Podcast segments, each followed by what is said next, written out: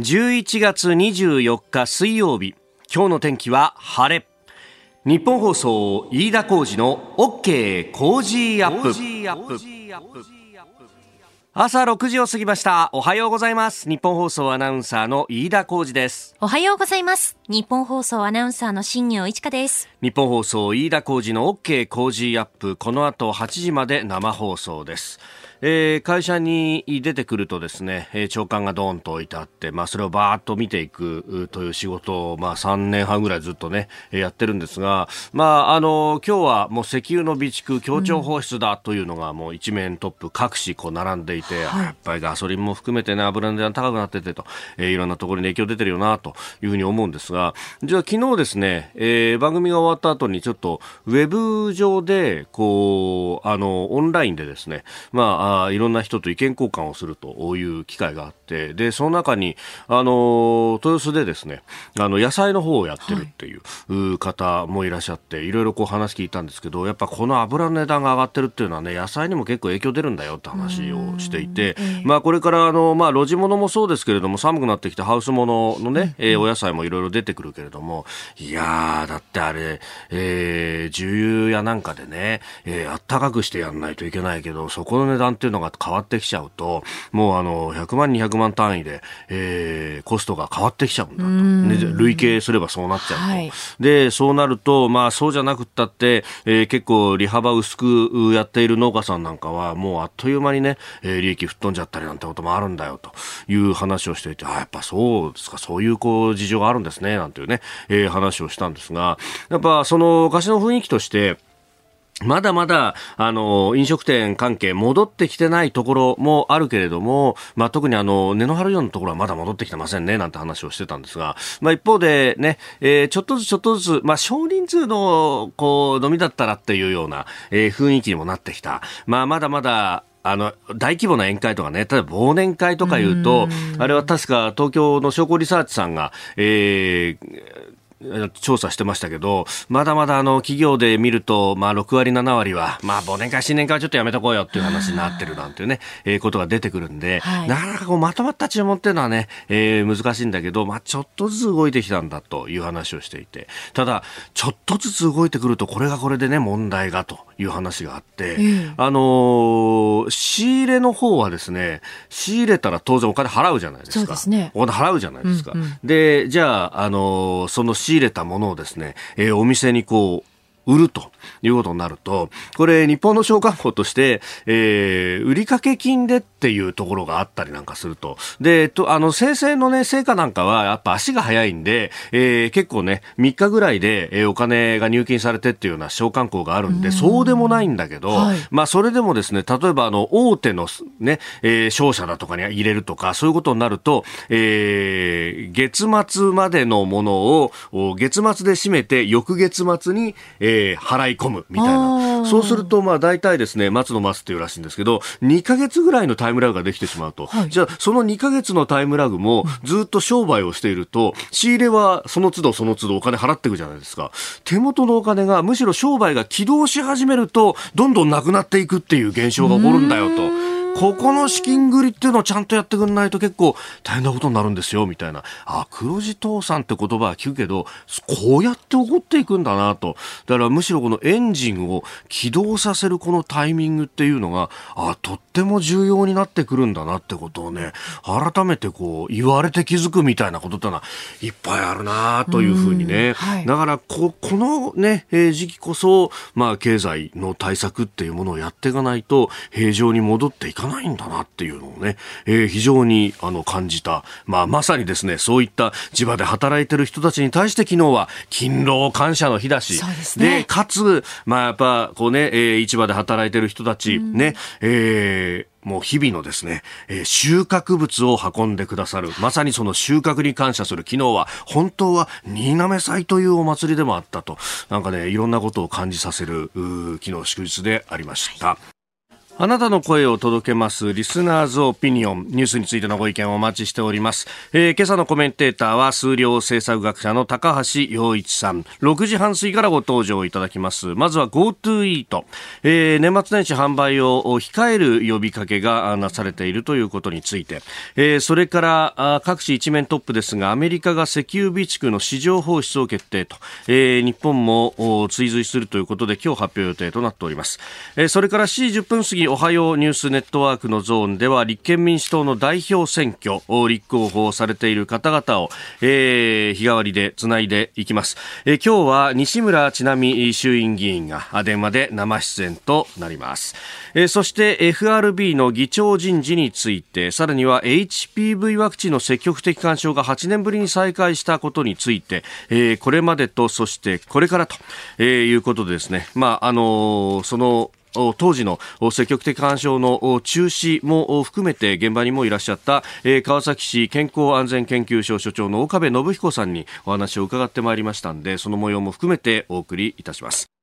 ここが気になるのコーナーです、えー、スタジオ長官各紙が入ってまいりました。オープニングでもお話ししましたけれどもね、えー、今日はアメリカが石油の備蓄放出へというニュース。そして、えー、日本や中国インド韓国イギリスと連携をして、え備蓄放出を行うんだということ。まあこれがね、え各紙一面トップというところです、毎日と東京を除いて4紙一面トップとなっていますね、えーまあ、あこれについてはね、後ほど今日のコメンテーターの高橋洋一さんと7時冒頭のコーナーで深めていこうと思っております。えー、そして毎日新聞の一面トップは思いやり予算伸び幅最大500億円以上中国念頭という記事であります。まああのね、在日米軍の駐留経費に関する特別協定に基づいて、えー、まあ日本側の駐留経費負担というものでありますが、まあ光熱水道費労務費などがまあかつては大半を含めていましたけれども、まあ訓練に関わる経費なんかかも、えー、今回の協定で盛り込むことが検討されているということであります。まあ、あの、アメリカのみならずですね、様々なところとの、えー、訓練というもの、まあ、それを通じて、えー、まあ、メッセージを出すと、まあ、その外交でのメッセージの出し方っていうのは会談をしたりとか声明を出したりとかいうだけではなくて、えー、静かに粛々と後ろで準備をしている人たちがいるんだぞというですね、まあ、ある意味こう机の上で、えー、テーブルを囲んでですね話し合いはもちろんすると。これがもちろんメインなんだというところですがふっと横を見ると後ろで黙々と素振りを続けている筋肉隆々の男がいるぞっていうのはですねまああのいるんですよ。いるだけなんですよ。いるだけなんですよ。何かするわけじゃない。いるだけなんで。すで、えー、しかもそのこう筋肉隆々のやつらには仲間がいっぱいいるぞというようなところまで、えー、見えるということは非常にこう大事だと。えー、いうところで日経が2面に書いてますけれども、えー、オーストラリア軍えー、まあ、ここはですね日本、アメリカ、オーストラリア、インド、えー、クアッドという枠組みの中で、まあ、このところはですね、えー、経済、安全保障に関してもさまざまな形で連携をしてますけれども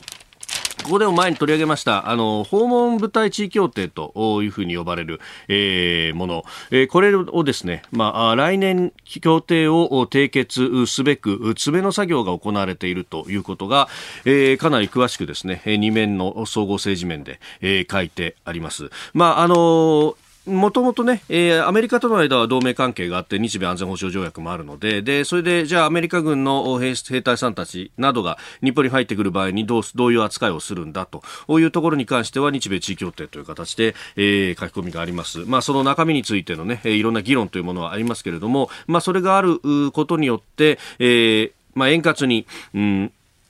艦艇であったりとか装備品であったりとかですね、まあ、いわゆる武器をこう水揚げ、えー、陸揚げするときに、まあ、あの関税等々であったりとかがかからないというようなところも含めてですね、えー、円滑にできる協定があるんですが、オーストラリアとの間はそれがないと。で、えー、まあ、オーストラリアとここのところ本当に緊密に訓練をやるというところが多くなってきているので、まあ、そのあたりでこういう協定を作っておくと。ただ一個ネックになっていたのが、えー、死刑についてどうするんだという話で、まあ、日本の国内でですね、えー、何か犯罪を犯した場合、特に公務外でという時には、日本の刑法が当然ながら適用されるというのは、これは主権国家として当然のことでありますが、えー、そのね、え、日本には死刑がある。え、一方でオーストラリアはあ死刑を廃止しているというところで、まあ、そこの取り扱いをどうするというのが、まあ、一つのネックにもなっていたようですけれども、まあ、この辺も含めてですね、えー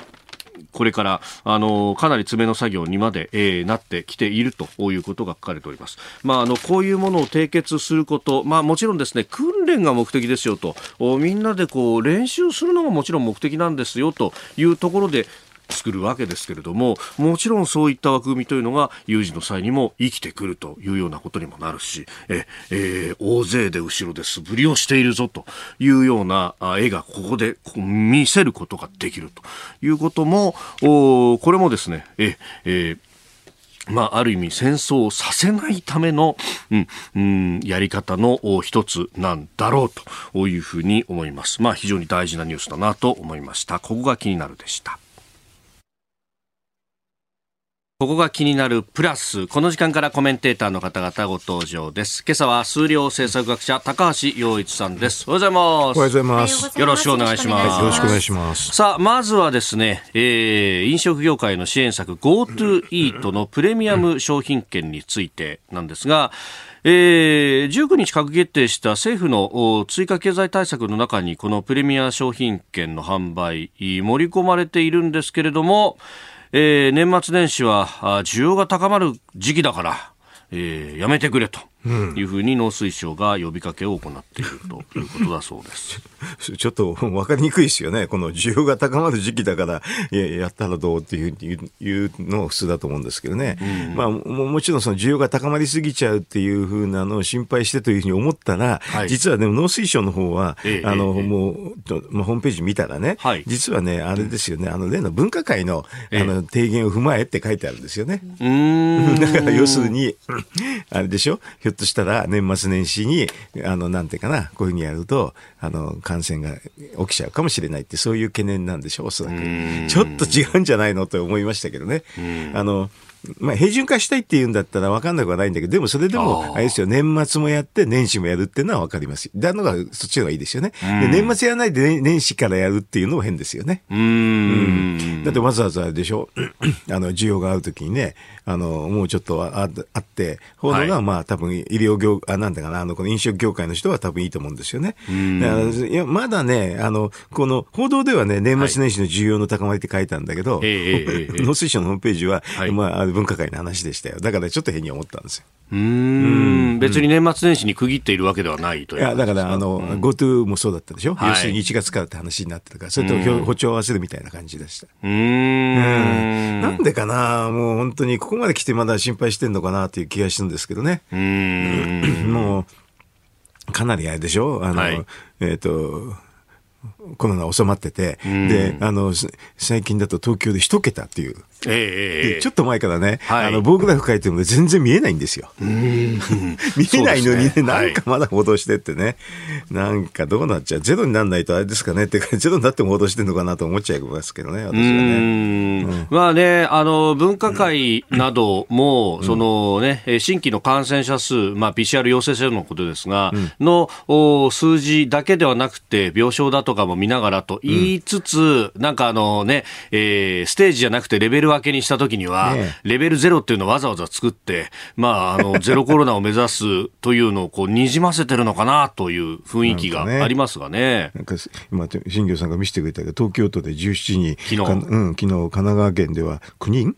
これで、はい、千葉県では2人 ?2 人。埼玉県では6人うん。このくらいだとグラフ書けないよね。まあ、ね、一方でね、第5波の時の5000人とかいうのがあるともう、いや、いやもう書けないよね。あの、ね、色出ないですよ。このくらいだと。ねまあ、いつまでやっておられるのかなという気がしてね。まあ、あの、最低限は普通はワクチン打ってる人はまあ、関係ないよっていうのは普通だと思いますけどね。うん。まあね、あの、ワクチンパスポートなりという話だとか、うん、まあ、いろいろこう活用しながら経済回すんだっていうことを、まあ、19日の経済対策の発発表のところでもありましたけれども、うん、なんかまだ実装が遅いっていう感じですよね。でもすでに現場レベルではなんか見せてどうぞとか割引とかやってるところもあります、ねうん、そうでしょ。それが普通だと思うんですけどね。うん、なんかこういうのでまだちょっとやめろとかね。はい。あの、これであれ、最悪はあれですよね。外、あと様子見て、あの、再開決めるってことらしいんだけど。えー、えー、で、年末年始、年末年始の一番いい時に、まあ、患者も少ないから、その時もできなくて、うん、後もできなくなったら、もっと気の毒ですよね。うん,、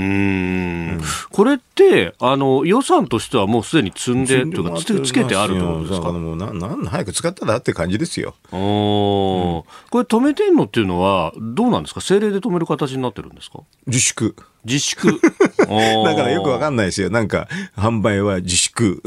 自粛で全部やってるわけです。ああ、だから、法律ではないのはもちろんのこと、うん、えっ、と、政府通達みたいなもんでもなく。自粛。ああ、うん、それぞれの自治体まで予算は降りてるけれども、それを自粛で止めているという。うん、なんかこういう曖昧もこの話っていうのはね、はい、あの、なんか、どういうふうにしていいのか分かんなくなりますよね。そうですよね。うん、で、まあ、横を見ながらやるってことになりますけど、これ、あの、後からだから政策効果の検証とかもやりづらいんじゃないですか？どうすんのかね。これはね。だから大体あの、この間のね、経済対策もね、前のやつを同じのをそのまま乗っけてるのが随分多いんでね。えあれダメって言っといてそのままやるって、またそれで、あ、あ、新規の経済対策ですねみたいにやるのかしらね、これは。うん。さすがにこんだけやるってとバレると思いますけどね。熟ね、やめさせといて、それで、あんまな、予算あんまなしといて、もう一回やるっていうのはね。ああ、そっか。そうすると、実質は懐痛まずに新しい施策をやってるように見せることはできると。うん、あの、大体あれですよ。この間の経済対策もね、そういうの多くてね。うん、あの、大体その10兆円ファンドなんていうのはね、もう実際にやってんのにね、経済対策が入ってたの、私はびっくりしました。まあ、経済対策っていうのはね、実は何何を書いてもいいって話なんですよ。はい、でもそれは同じ番組でね、あれね、タイトル書いて、放送しててね、再放送じゃないって新番組でっていうので近いですよ、これは。なるほど。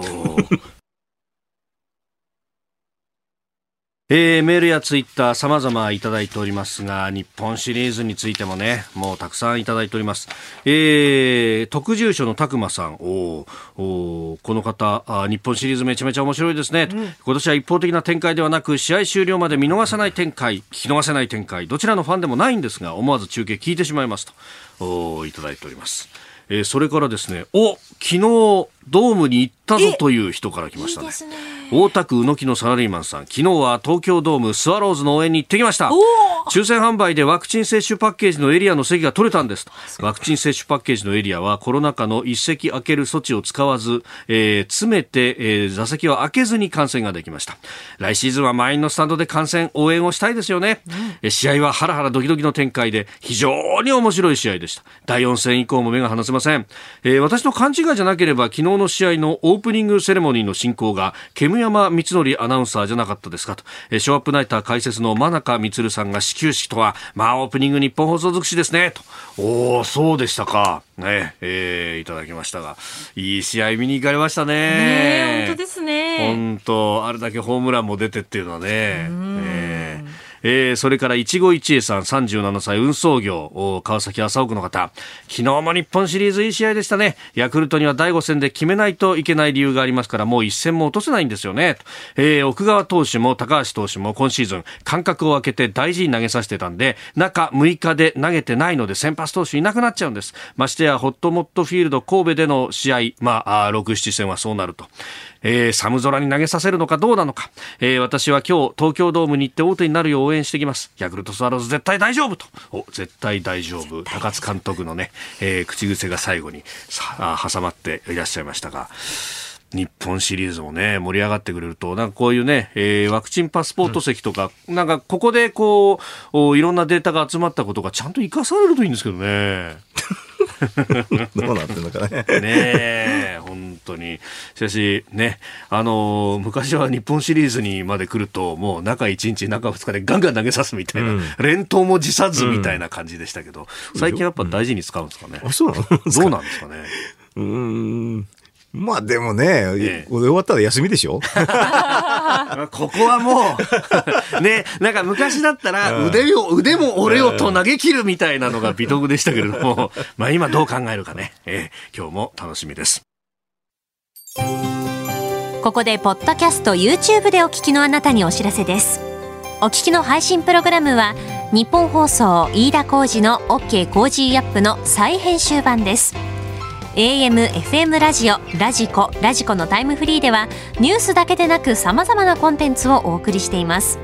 スポーツの最新情報やエンタメ情報医師が週替わりで登場健康や病気の治療法を伺う早起きドクター。さらに肌道子さんの「いってらっしゃい」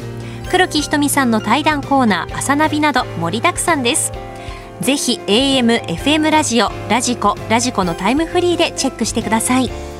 あなたと一緒に作る朝のニュース番組飯田浩二の OK コージーアップ。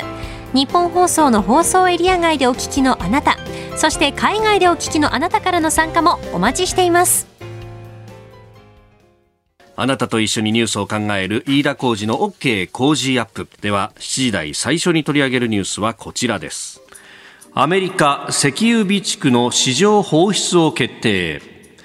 アメリカバイデン政権は23日高止まりする原油価格の対応策として日本、イギリス、中国、インド、韓国の消費国と連協調し、石油備蓄を市場に放出すると発表しました。アメリカとしては向こう数ヶ月で合わせて5000万バレルを放出するとのことです。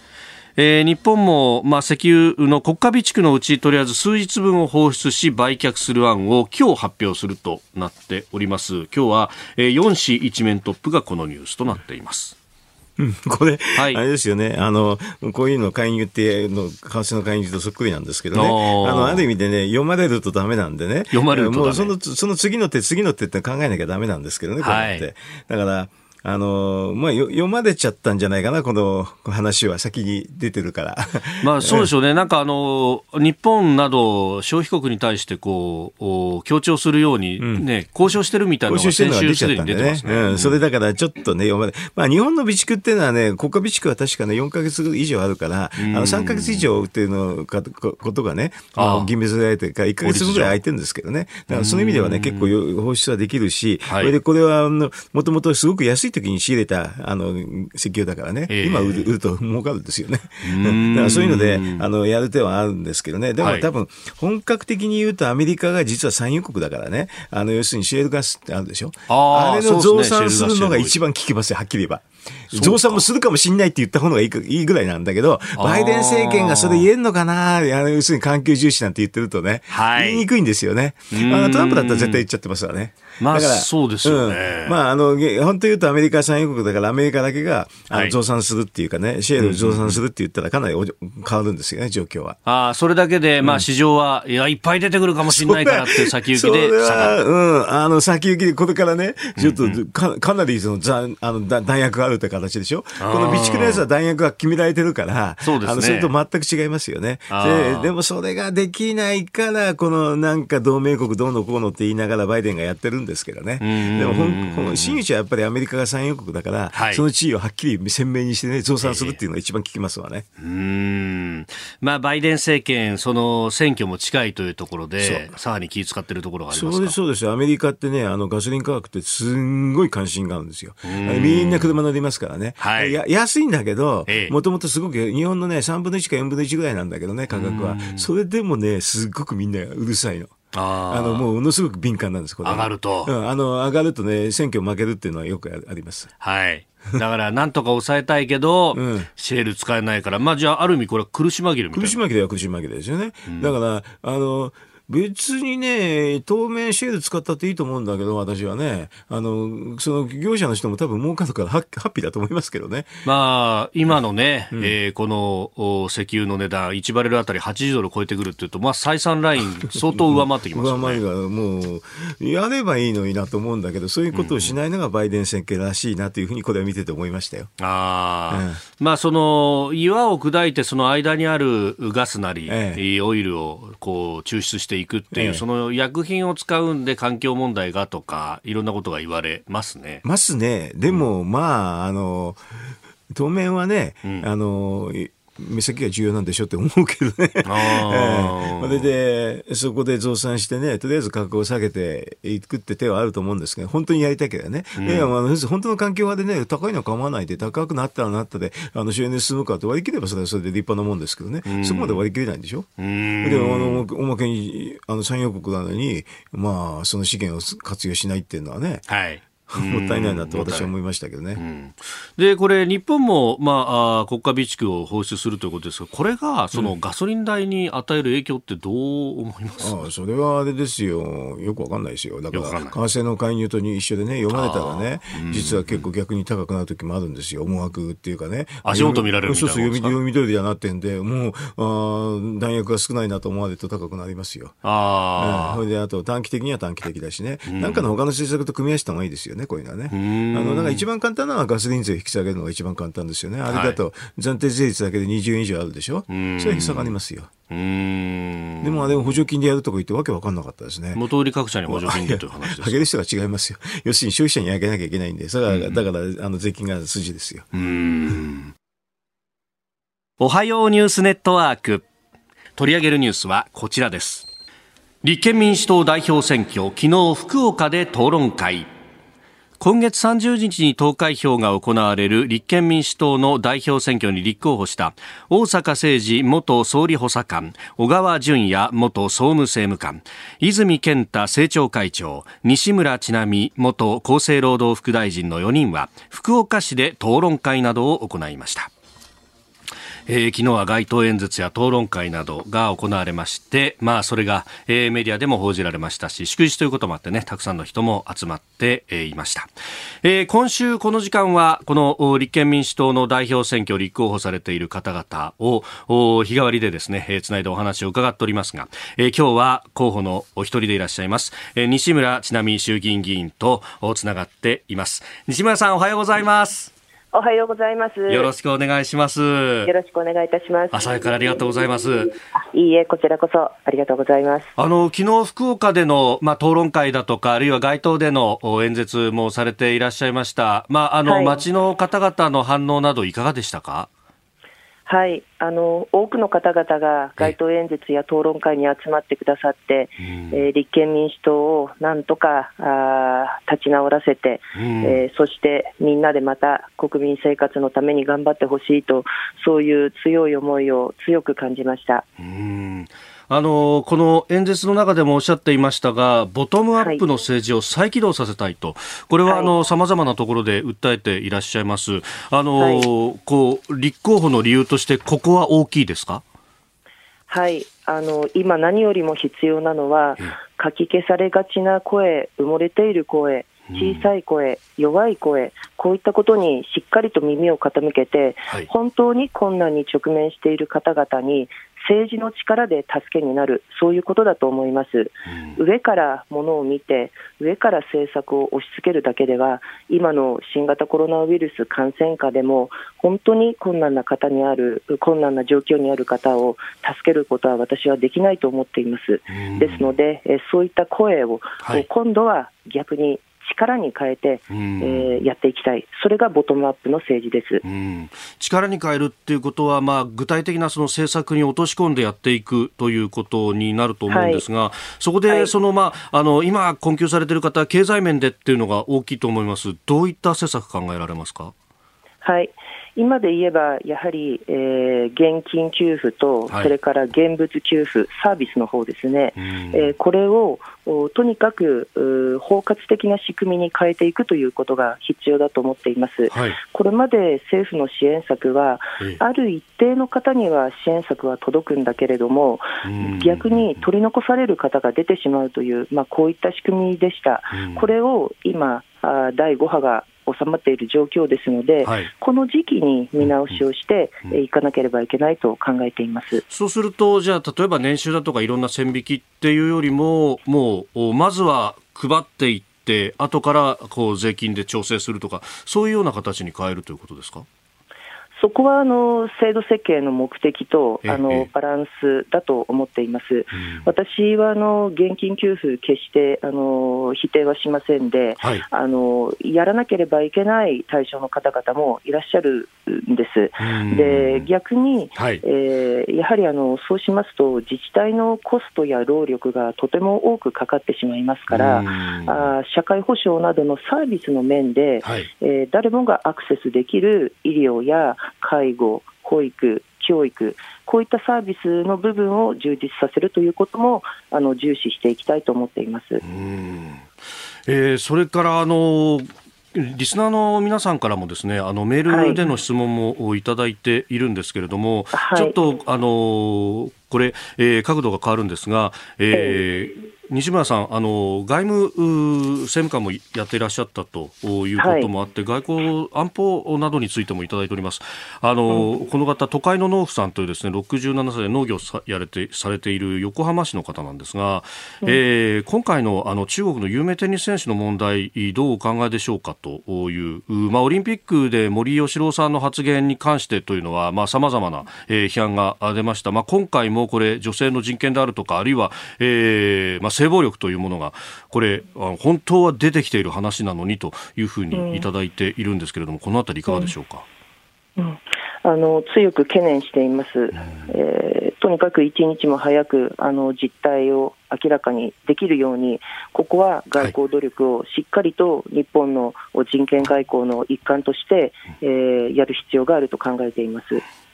えー、スタジオにはあ数量政策学者高橋洋一さんもいらっしゃいますあ西村さんこんにちはあこんにちは。えっ、ー、と、今の質問に、あの、多少関連するんですけど、ちょっと外交の話でですね、あの、はい、北京五輪で、あの、外交的ボイコットって話が、まあ、あの、いろんな国から出てますけれど、もし、あの、西村さんでしたら、これに対してどのように対応するっていう、あの、ことがお考えがあればお話しいただければと思います。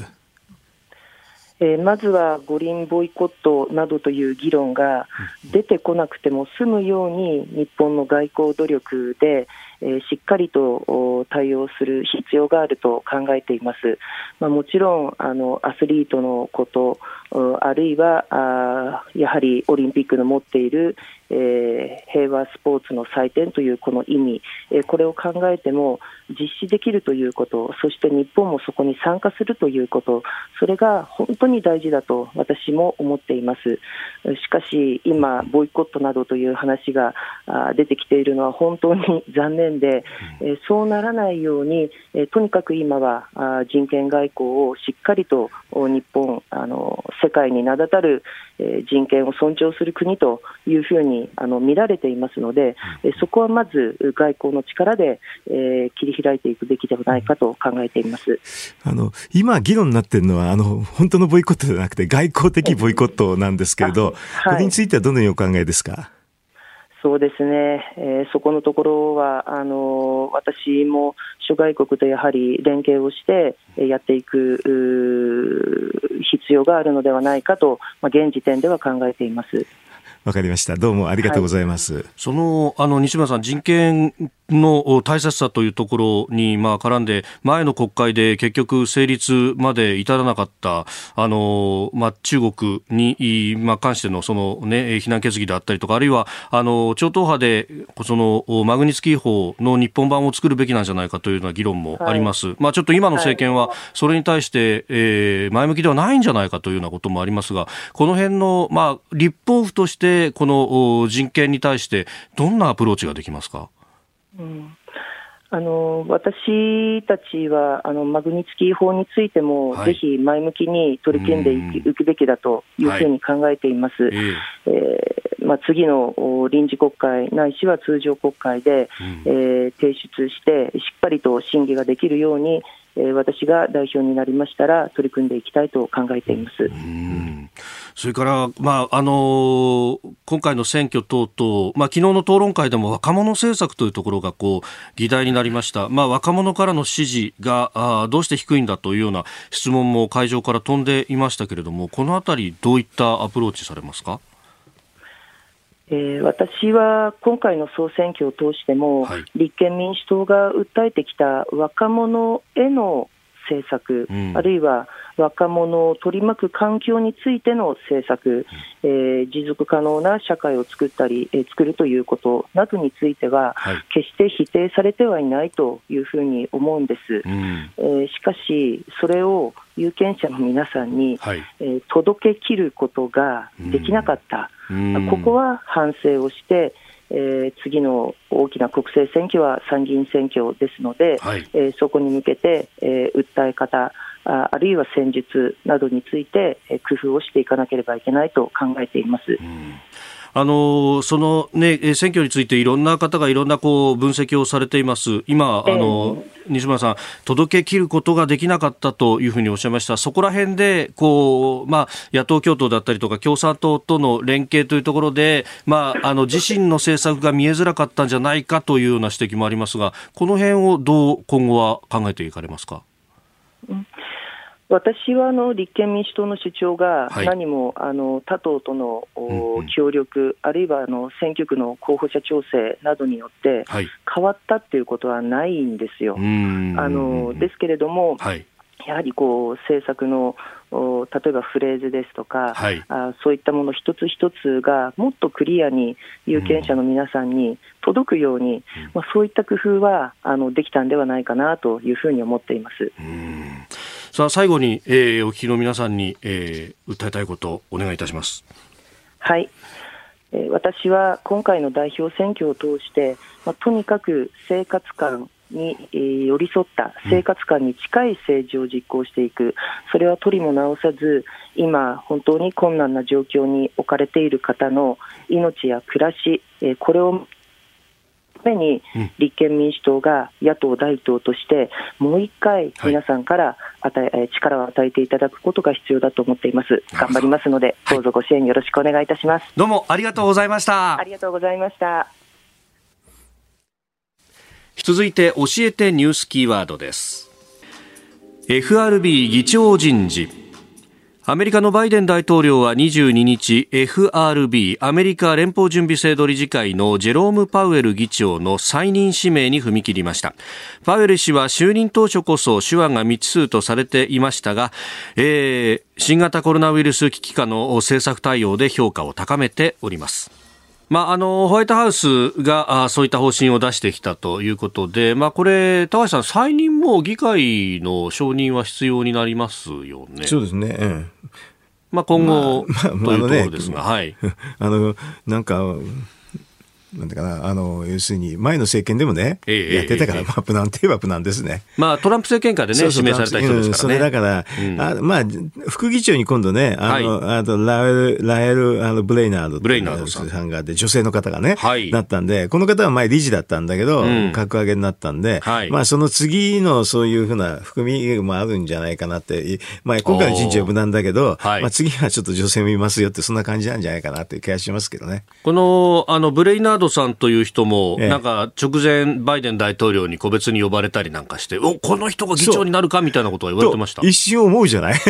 思うんですけどね、まあ、無難に言っちゃったって感じですよね。でも、そのニュアンスは副議長だから、まあね、あってね。はい。ええ、だから次の、次次の含みっていうかあってね、あるんじゃないかなって気がしますけどね。えー、あの、前も、えー、っと、ほら、イエレンがやってたしね。ああ、えー、イエレンさんが、えー、あの人も、おグリーンスパーンさんじゃごめんなさい。えー、っと、バーナンキさんの、副議長から昇格でしたっけ、えーまあ、理事かなんか、ね、理事だったっけね。でもまあ、あの、えっ、ー、と、女性っていうのは結構ね、多分民主党としては売りなんでしょうね。はい、アメリカの民主党としてはね。うん。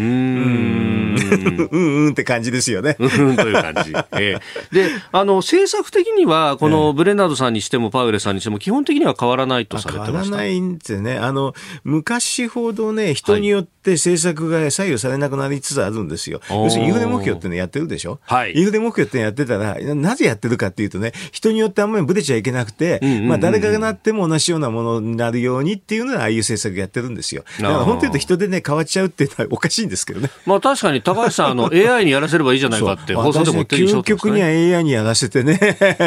もう数値でとにかく判断してそう、それが一番簡単じゃないのと、うん、サーモスタットと一緒でしょっていうのは私の持論なんだけど、だからあんまり人人でね、よくみんなマスコミ屋でも必ず人になると変わるでしょって言うからね。まあ仕方ないから変わるかもしれませんって言うんだけど、本当に言うとね、はい、あんまり変わっちゃいけないなっていつも思ってるんです。ああ、なるほど。やっぱそこは持続性というか、予測可能性みたいなものがないと。だって人によって変わるって言ったらね、気まぐれになっちゃうじゃないですか。はい、AI のあのね、プログラムだったらね、予測できるじゃん。予測された方、予測された方のがいいんですよ、金融政策の場合は。要するにサプライズ、サプライズってあんまりやってるとね、はい、何やってるか分かんなくなるんでね。うん。なそんな派手なことやんなくてもいいんだから、要するにインフレ目標っていうのをきちんと守って失業率下げるだけなんだから。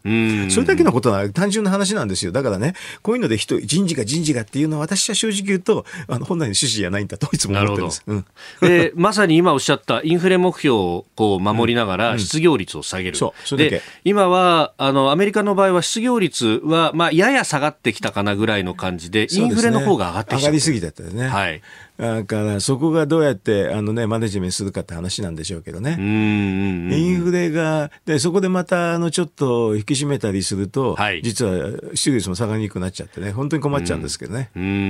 でも、すごく割り切って言うとね、はい、インフレ率なんてなんて言っちゃいけないけど、今高くてって言ってるでしょ？まあね、6%とか言ってますね、アメリカはね。社会的コストっていうのを考えたときに、社会的コストっていうのは、実はインフレ率が高くなりすぎて、取引が、あの不十分になるって、そういうやつは計測できるんで、そういうコスト計測できるんですけどね、それでやるとね、2から4か5になっても大したことないんですよ、はっきりと。そんな大きな差じゃないの。へうん、だから、場合によっては2って言ってるんだけど、4ぐらいまでいったって別にそんなに大騒ぎするような話でもないんです。で、この社会的コストがすごく大きくなるのは、もう5以上になって、ずっと続くとね、結構大きくなって、まあ、10ぐらいになると非常に大きいんですけどね、その2とか4なんかは実は大差ない大差ないんですけどね。ほう。まあ、そう考えると、今6が、これが続いていけばあれだけど、アメリカとしても。そうそう、またちょっと下がったりしてね、はい、あの5より下になったら別にそんなに大騒ぎするような話ではないんですけどね。そうやって割り切れるかどうかっていうのはありますけれど、あの、いろいろと社会的コストなんか計測しながらやっていくと、はい、別に、あの、4か5、4か5ぐらいなんかは、まあそんなに大した話じゃないんですけどね。FRB の意思決定には当然その社会的コストの部分っていうのも入ってくるわけですはず。はず。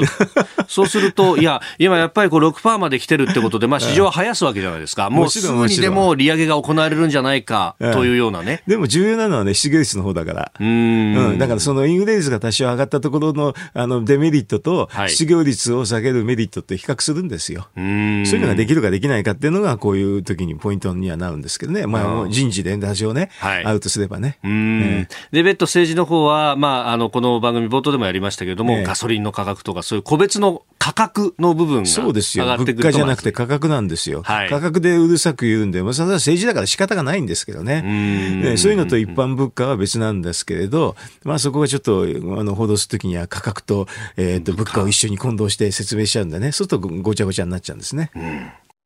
続いて、ここだけニューススクープアップです。この時間、最後のニュースを、スクープアップ HPV ワクチン積極的干渉8年ぶりに再開。これまでとそしてこれから。子宮頸がんなどの原因となるヒトパピローマウイルスの感染を防ぐワクチン。HPV ワクチンの積極的干渉の再開が今月決定されました。8年前積極的干渉の中止その当時の様子をよく知る川崎市健康安全研究所所長の岡部信彦さんに伺いました。あの時何が起こったのかそして今後の見通しについてインタビューをお届けいたします。まずこの HPV ワクチン、日本では小学校6年生から高校1年生までの女性が無料で打てる定期接種なんですが、8年前国は積極的干渉を差し控える決定を下しました。まあ、積極的に打ちましょうねというふうに進めるのをやめるということになったわけです。で、2013年、8年前の6月、副反応、まあ、このワクチン接種による副反応の検討部会がこの積極的干渉の差し控えを提言した。その時の委員でいらっしゃった、えー、川崎市健康安全研究所所長岡部信彦さんにお話を伺ってまいりました、えー、当時についてそして再開まで8年かかったことを大変心を痛めていらっしゃいました。ではお聞きください。積極的干渉が中止になってから8年歳月が経ったと、はい、こんなに経つとは正直思ってなかった。いやこんなに経つべきではないとべきではない、はい。はいまあ、予防接種ワクチンというものの難しいところは、はい、ある程度全体を考えた判断をどうしてもせざるを得ない。でも何か健康被害を生じてしまった場合に完全にこれが科学的にそうだってことはあるいは違うってことは言いにくい分かりにくいことがほとんどなんですね。でそれを検証するにはすごい膨大なエネルギーと、まあ、もちろん費用もかかるわけですよね、はい、だからそれが最初つまずいたというかあのそこまでいかないうちに話がこじれちゃったというようなこともあるんですけども因果関係があろうがなかろうが社会的にも注目を浴びてみたりあるいは本当に気の毒な状況になってるので、えー、そこに対してはきちっと支援をするという意味でのフォローが必要だと思うんですね。そこには金銭的なフォローも含めて、まあ、あの取り戻してくれっていうのはなかなかこれはできないんで、うん、そうだとするとできるのはやっぱり医学的なサポートであったり、うん、えー、金銭的な支援であったりあるいは差別にならないようにですね、うん、そういうような動きは必要だろうと思うんですね。築地市場の豊洲に移転の時なんかも思ったんですが、安全と安心の話にこう、入ってくると思っていて、安全の部分っていうのはまさにその科学的に、ね、あのお話もできるし、はい、100%は難しいかもしれないけど、ある程度の改善性を証明ができる。ただその心の部分って難しいというか壁にぶち当たるようなふうにも思いますが、はい、その辺ってこうやったらどうだろうなみたいなものっていうのは見通しありますか、はい、あの小児の皮膚感染症とかですね、はい、肺炎球菌感染症。これ急性の病気なんですよね。だからそのやるとやらないとで明らかに分かることが非常に短い期間で見えてくる。今の新型コロナワクチンも私はやっぱり副反応の出方って心配だけれども、まあ、必要なものとして受け止めてるわけですけれども今防がなきゃっていう気持ちがあるので答えとしては今なんですよね、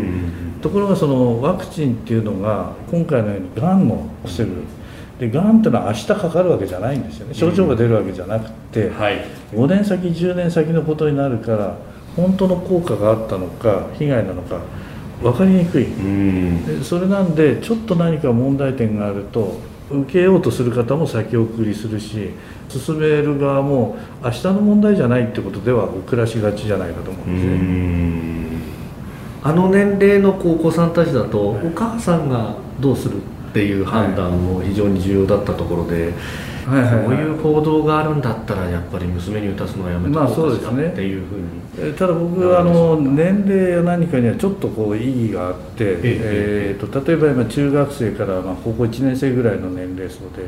非常にまあ多感な時期ですよね、はい、もう自分の判断を尊重するべきじゃないかと思うんですよ。つまり一斉に全員にやったりですね、はい、あの親御さんがやれと言ったから、まあ、もちろん親御さんの意見っていうのは強いんだけれども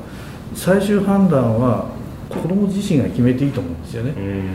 でいやいや私はまだその子宮頸がんってものを十分分かってないとかですね周りはそうかもしれないけど私はまだっていうような人であればいや後でやりますっていうのもありだと思うんですよ。高校1年生を超えてから、ね、はいはいはい、高校3年生とか大学の年齢になってからああ分かったこれは必要だと思ってやってもいいと思うんですよね。でも予防接種の制度ってのは何歳までで定期接種ですよっていうんでそこから超えちゃうと今度お金かかるわけですよね、うんうん、それはこの病気を日本からなくそうということであれば、みんなの税金でいいと思うんですよね。例えばですけど一人一人にこうクーポンのような形でまあそうですよね、はいはいはい、納得したら打ってね。そうですね。でそれはもうちょっと長く有効で、うん、あの何年何月何日の誕生日を過ぎたらもう使えませんっていうじゃなくていいと思うんですよね。うん。いやそう考えると本当ボタンの掛け違いだったってところですか。そうですね。でもそのボタンの掛け違いこの8時になっちゃったっていうところで今回ここまでこぎつけたっていうのは先生どういう考えありますか？いや僕はやっぱり提案してこのワクチンは急ブレーキを踏んでやめるっていうつもりはなかったんだけれども、アクセルは離した方がいいだろういうようなつもりだったんですよ。でそれが結局ブレーキがずっとこうかかっちゃったんでやっぱりこれが止まったってことについては非常にこう責任を感じてはいるんですね。やっぱり日本でこれが再開できたっていうのはもう女性にとって喜ばしいことだし必要なことだろうと思うんですただしただし。それは健康被害になった方っていうのはそのワクチンの直接の影響あるなしにかかわらずやっぱり社会的に出来上がっちゃったっていうのもあるので丁寧に見ていかないといけないと思うんですね。いついつまでにやんなくちゃいけないからやりましょうとかですね。お金かかんないワクチンなんだから早くやりましょうってことでいくとトラブルが起きてくると。ちょっと踏みとどまって考えるっていう時間があってもいいと思うんですよ。疑問のある方。その辺で先ほどおっしゃったその高一で区切るんじゃなくてっていう話だとかにつながってきますね、そうすると。えー、川崎市健康安全研究所所長岡部信彦さんにお話を伺いました。まあ、あの HPV ワクチン。ええー、まあこれね、えーまあ、性交渉によってこう移るということが言われているので、まあそのまあ、前段階としての小学校6年生から高校1年生のね、えー、女性にということでしたけど、まあ、諸外国なんかの話もオフで聞いたりもしましたが、まあ、そうすると男性に打つところもあったりなんかもするし、というあたりだし、まあ、今ね、えー、もっともっとあの、まあ、性能の高いというか休暇のワクチンというものも出てきているけれど、まあ、その辺とか、まあ、いろんなね、えー、今後もやっていかなきゃならないことっていうのはいろいろあるということもされていましたが、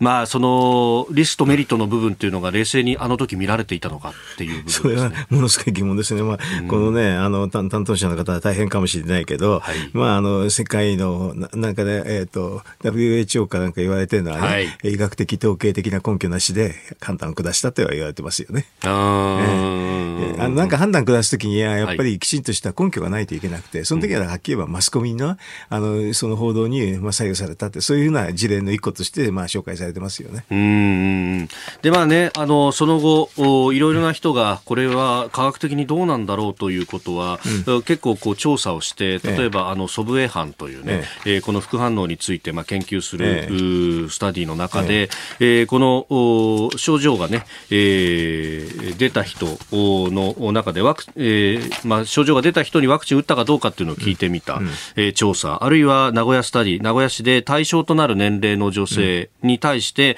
え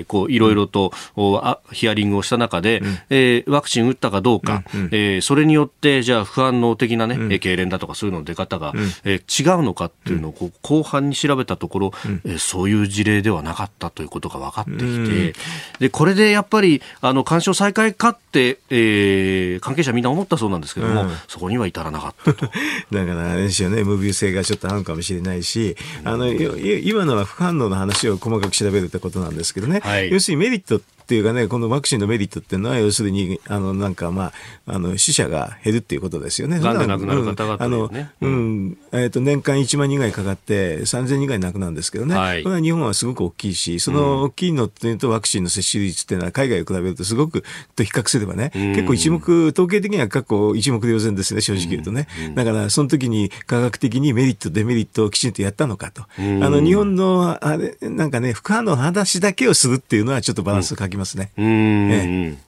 で結局、そこのところ、やっぱり報じる側のリテラシーというものが非常にこれ問題になってくるという話は、ええ、まあ、関係者取材するといろんな方がおっしゃいますね。私ね、もうちょっとマスコミの方に申し訳ないんだけどね、うん、マスコミの方ってね、統計的なね、外れ値ばっかり説明するんですよ。外れ値ばかり説明する。うん、だって、それ個別事例、個別事例って、そういう話ばっかりになるわけ。だ統計的に言うと、外れ値とかね、こういうふうな、あの、えー、別の話っていうのと、あっても、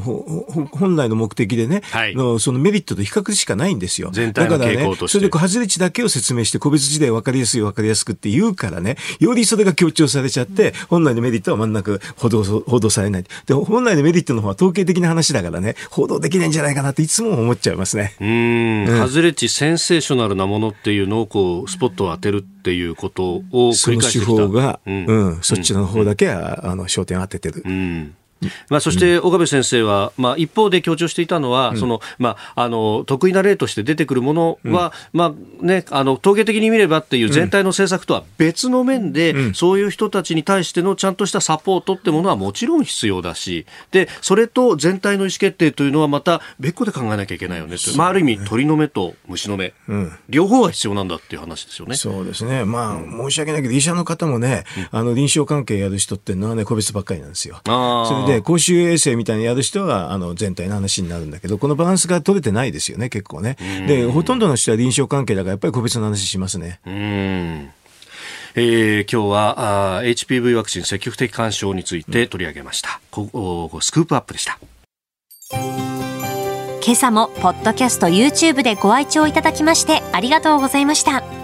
飯田浩二の OK コージーアップ東京有楽町ニッポン放送で月曜日から金曜日朝6時から8時まで生放送でお送りしています。番組ホームページではコメンテーターのラインナップや放送内容の原稿化された記事など情報盛りだくさんです。